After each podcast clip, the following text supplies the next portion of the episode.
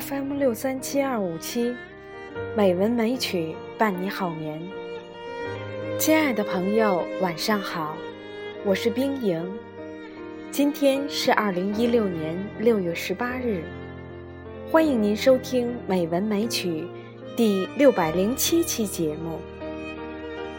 今天我给大家读一篇林清玄的散文《等待的月台》。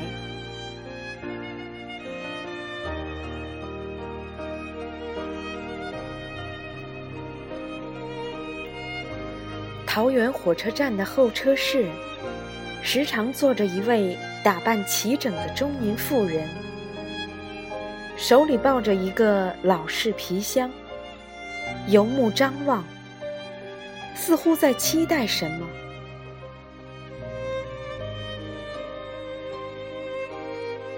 他先注意到的不是那妇人，而是皮箱。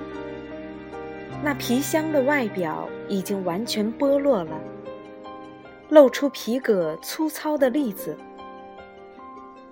皮箱四周镶着红铜的边，他一眼就看出，那曾经是非常精致而且牢固的皮箱。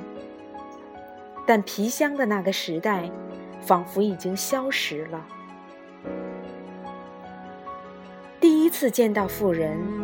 是他高中的时候，每天夜里从桃园通车到台北补习，深夜十一点回到桃园。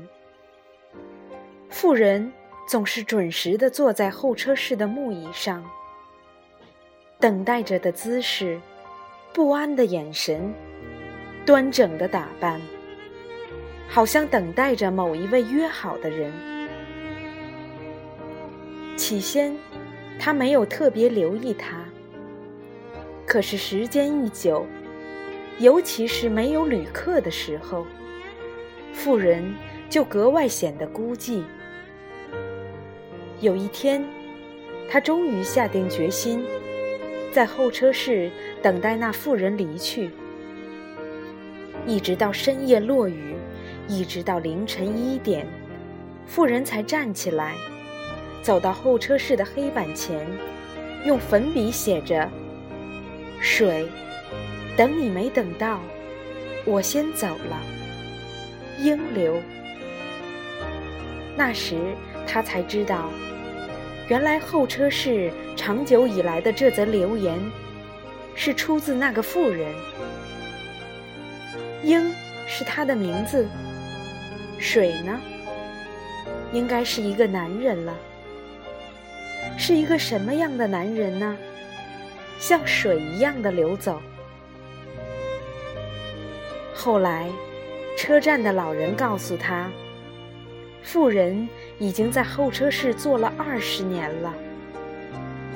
有人说他疯了，可是他从不说话，也不知道真的疯了没有。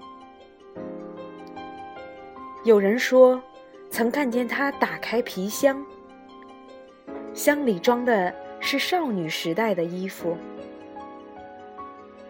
大部分的人都说，在二十几年前的一个夜晚，鹰和他的水约好在车站会面，要私奔到某个不知名的地方。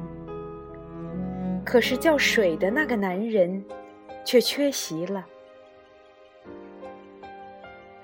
但是，鹰与水的故事真相却无人知晓。经过那样长的岁月，真实动人的质素也随一列列开过的火车逝去，成为人们切切的私语。到后来，甚至也没有人议论了。他和叫鹰的妇人。熟悉见过不少次面，才互相打着招呼。他感觉鹰的微笑甚是极老式的，二十年前的那种，还带着少女的矜持。他和鹰也只是如此，互相间并未说过一句话。他有时候并不立即回家，直到鹰在黑板上写“水，等你没等到，我先走了。”鹰流才踩着轻轻的步子回家。在路上，他就想：那水的男人是多么幸福，竟可以获得如此深切的爱。而他，又是多么可恨呀！有一天，他回家的时候，不再看到鹰的影子。问了车站许多人，都不知道为什么。这风雨无阻的妇人，那一天没有来。第二天清晨。鹰残缺的身体被发现在铁道上，皮箱滚到很远的地方。旅客留言板上有他的字迹，只改了几字：“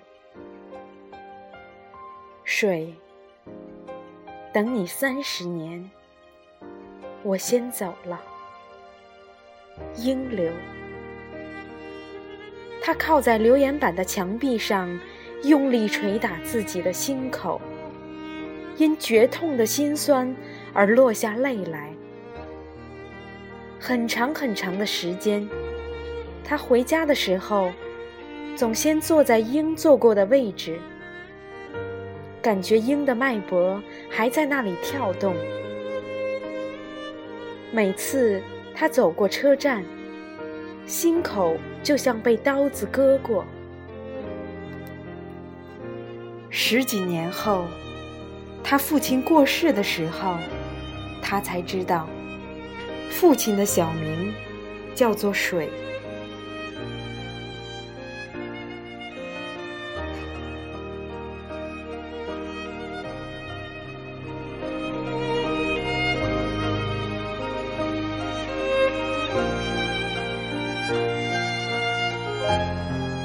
亲爱的朋友，今天就到这里，晚安。